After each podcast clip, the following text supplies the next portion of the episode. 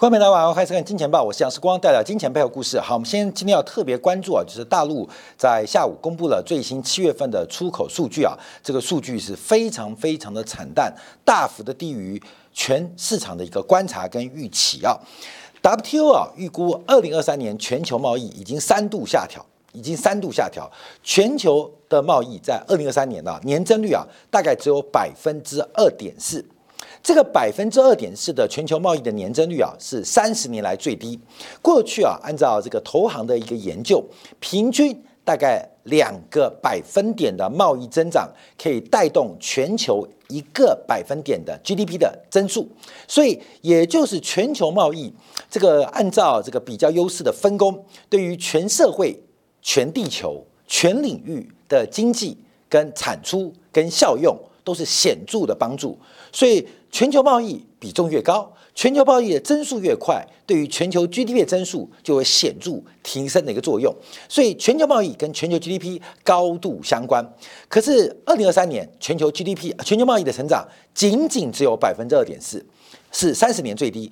那为什么会那么低？其实等一下从中国对外的进出口数据就会发现一个重点。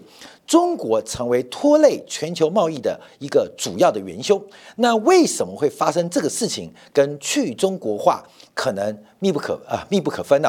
那我们先看台币啊，因为台币在今天终于来到了三十一点八啊，这来到我们这个第一波的侧幅满足的位置啊。在过去这段时间，有非常多的这个粉丝啊，因为这个网络的世界啊，有很多人会喜欢留言呐、找茬这个乐色的一些谈话。那啊，时间会证明一切啊！这个大家现在都觉得台币很弱啊，可是三个月前你会觉得台币弱吗？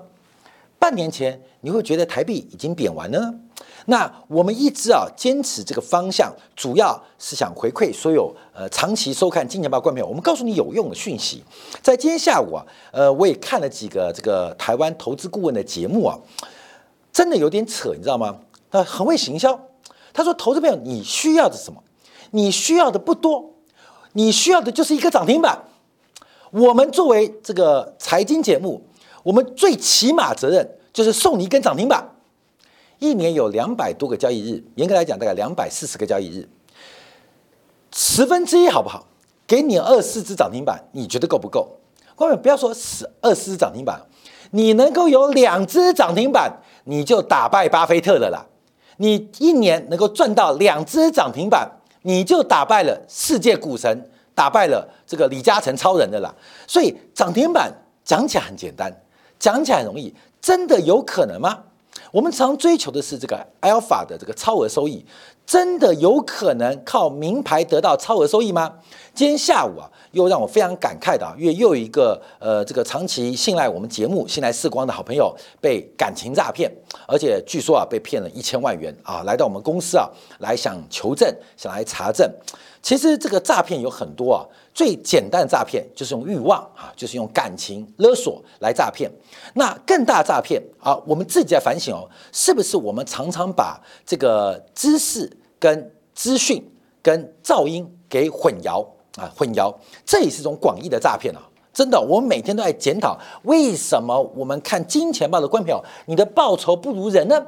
你看到别的节目涨停板、涨停板、涨停板，明天告诉你黑马，告诉你标股。其实我不断跟他强调过啊，这个行业我做过，我做过三年的投顾分析师，我太了解这个行业的生态了。有那么多涨停板。我杨世光自己赚就好了，我还需要这边苦口婆心跟大家讲宏观经济，讲台币会贬值吗？这是一个最简单的逻辑，可是我不知道为什么都能相信，而且会用这种标准来检核财经节目的水准，这是个非常荒谬的事实。怎么可能有那么多的涨停板呐？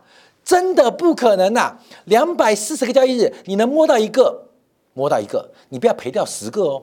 你不要赔掉十个哦！你看现在公布财报，每个都可以讲月增率，有没有哪家上市公司来敢讲年增率？我看最近财报啊，八月份了嘛，八月八号了，很多这个电子公司公布财报都讲 AI 多棒，有没有哪一家公司敢告诉我，你 AI 的产品线营收是有多少金额？是八亿还是八十亿还是八千万？没有一家上市公司敢这样说，只说哦，AI 需求很旺，需求很旺，连那种。比死大的上市公司都说，因为社会 AI 题材，它的营收大幅增长。这个 AI 还真好做，你知道吗？AI 还真好做，连那个做家电电风扇的都赶上做 AI 的散热模组。观众朋友，你要清楚啊，这个诈骗有很多啊，有非常非常简单粗暴的诈骗，有非常非常多具有知识含量或是资讯含量的诈骗。所以我们跟他报告，我们不可能有名牌。不会有名牌，我们只是从宏观经济架构来进行分析。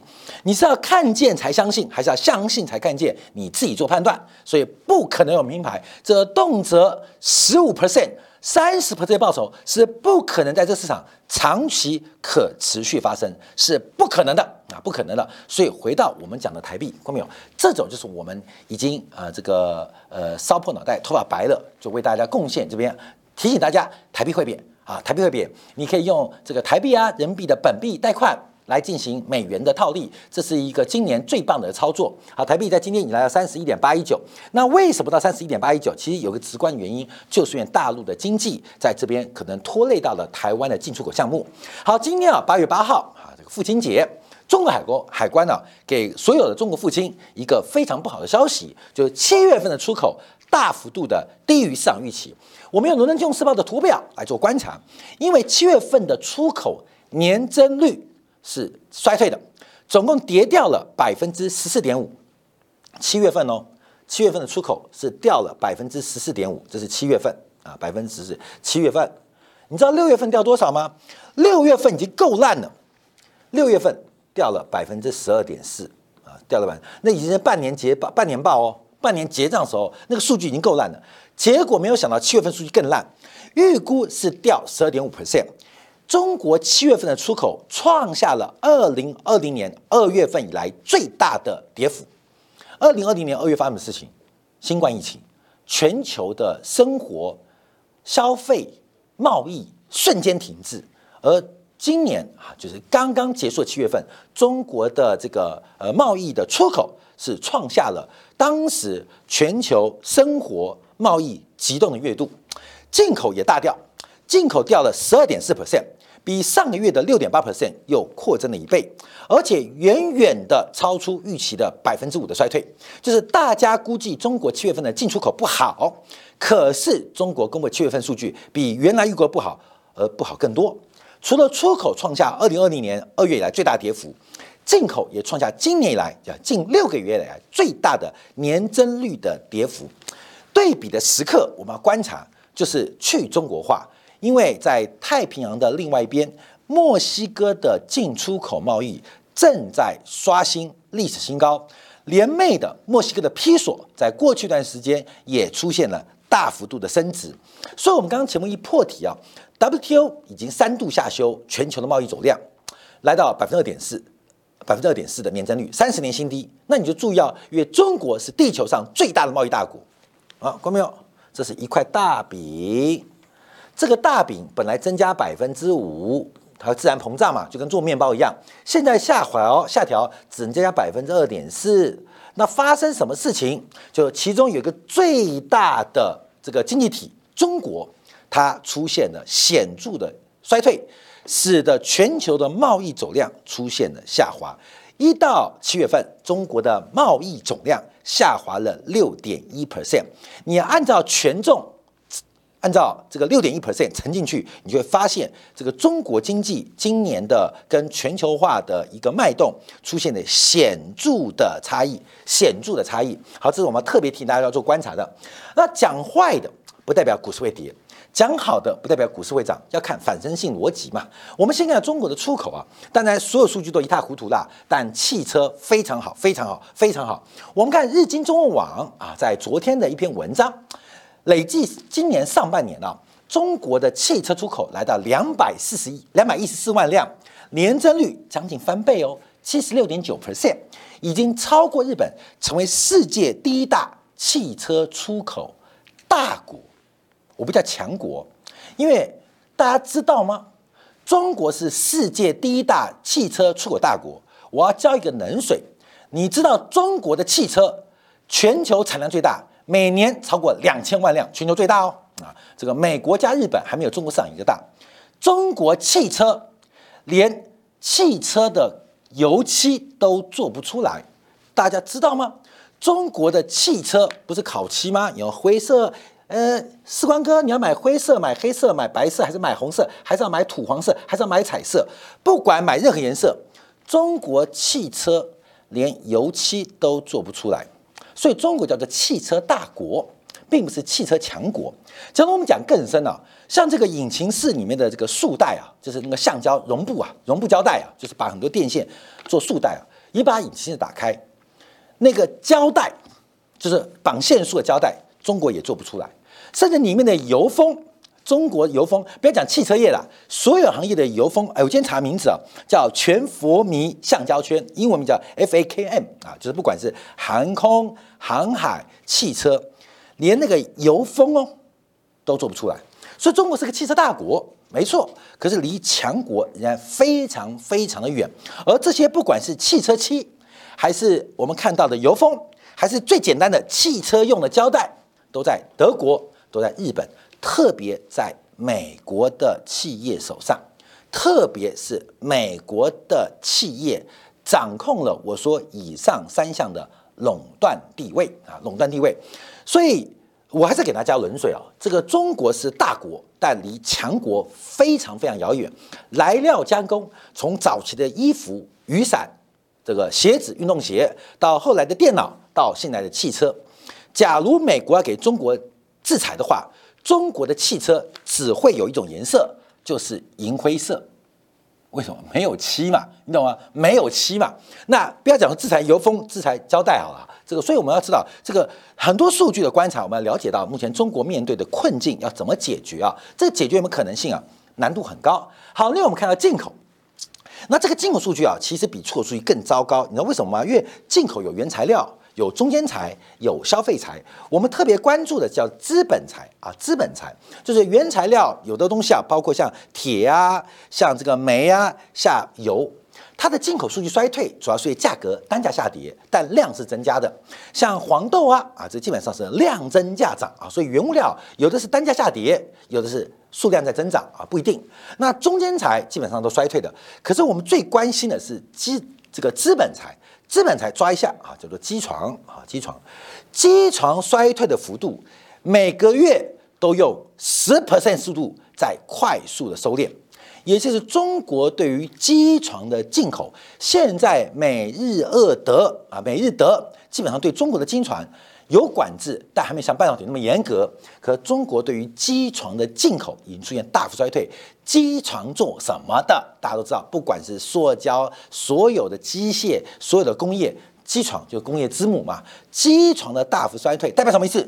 中国的企业家对于未来投资的信心，基本上已经大幅度、大幅度的消散啊！现在这个信心很难救回来。所以为什么上半年我们看那么倒霉啊？看那么衰？我们说看好中国经济的人会受伤，会受伤。哎，等一下我们要解读哦，因为这个事情都很烂啊，我们要铺梗啊，因为非常差，可能会有一些变化。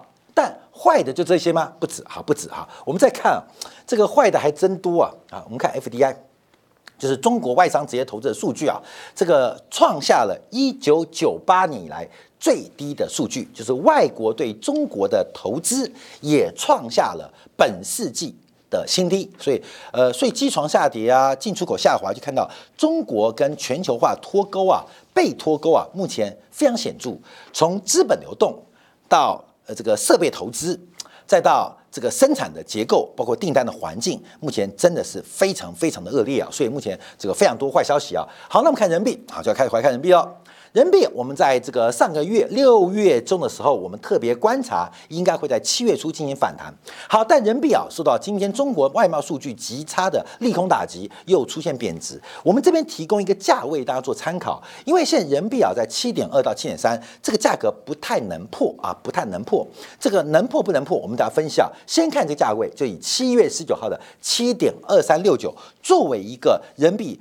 短线强弱的关键，七点二三六九，这个是七月十九号的这个最高价啊，收盘价。我们这个是小头肩顶的右肩的位置啊。那今天的贬值是来到七点二三一七，差点要把这个位置给贬破掉，贬破掉。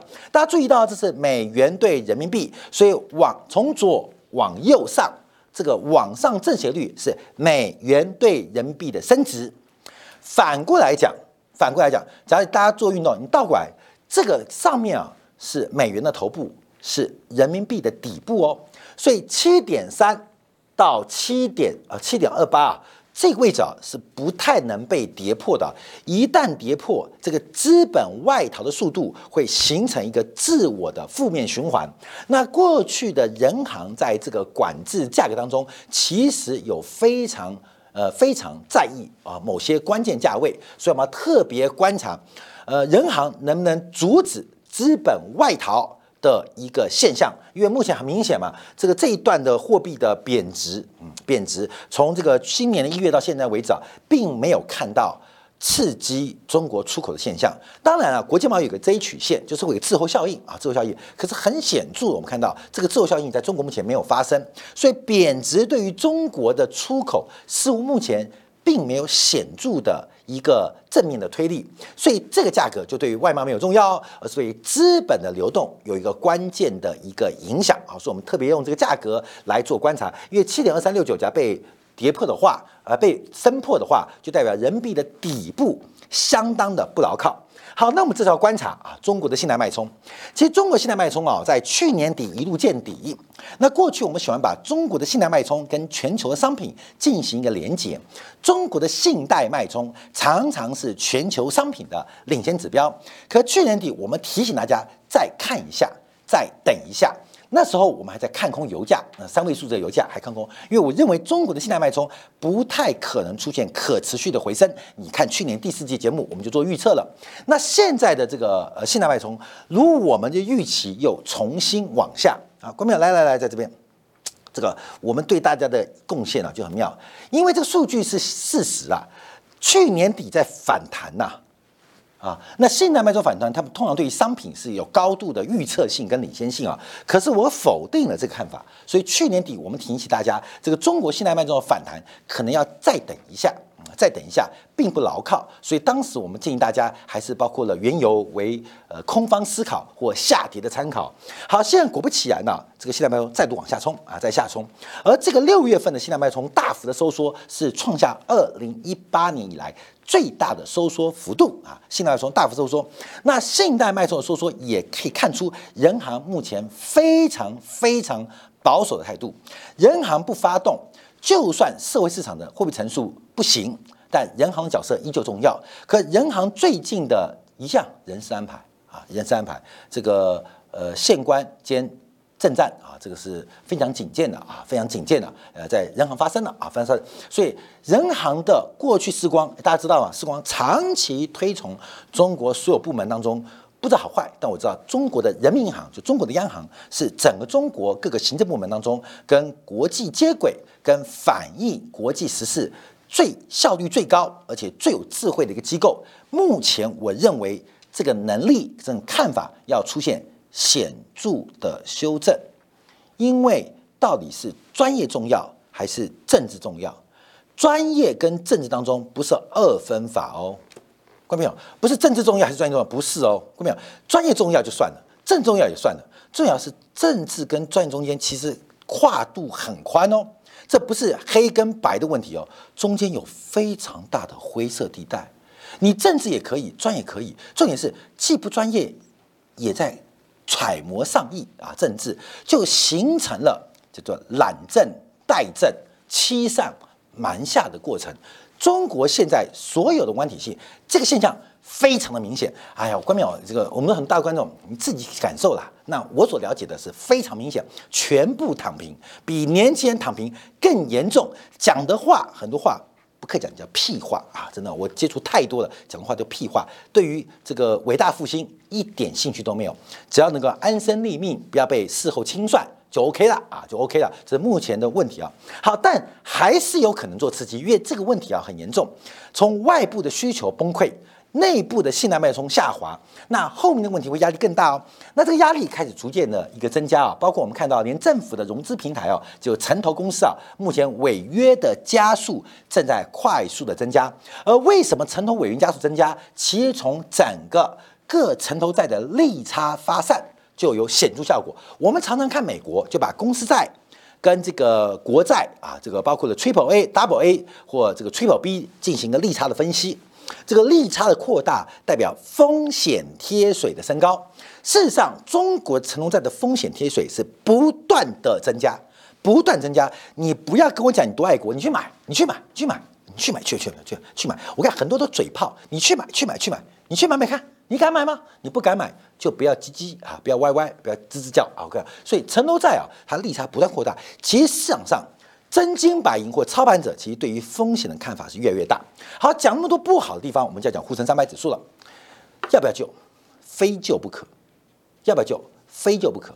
外部需求在去中国化的条件之下啊。目前国际的产业链还在不断的调整，内部不管是信贷脉冲的崩溃，还是现在从整个风险的这个呃这个贴水不断的升高，都出现非常大的一个经济的危机。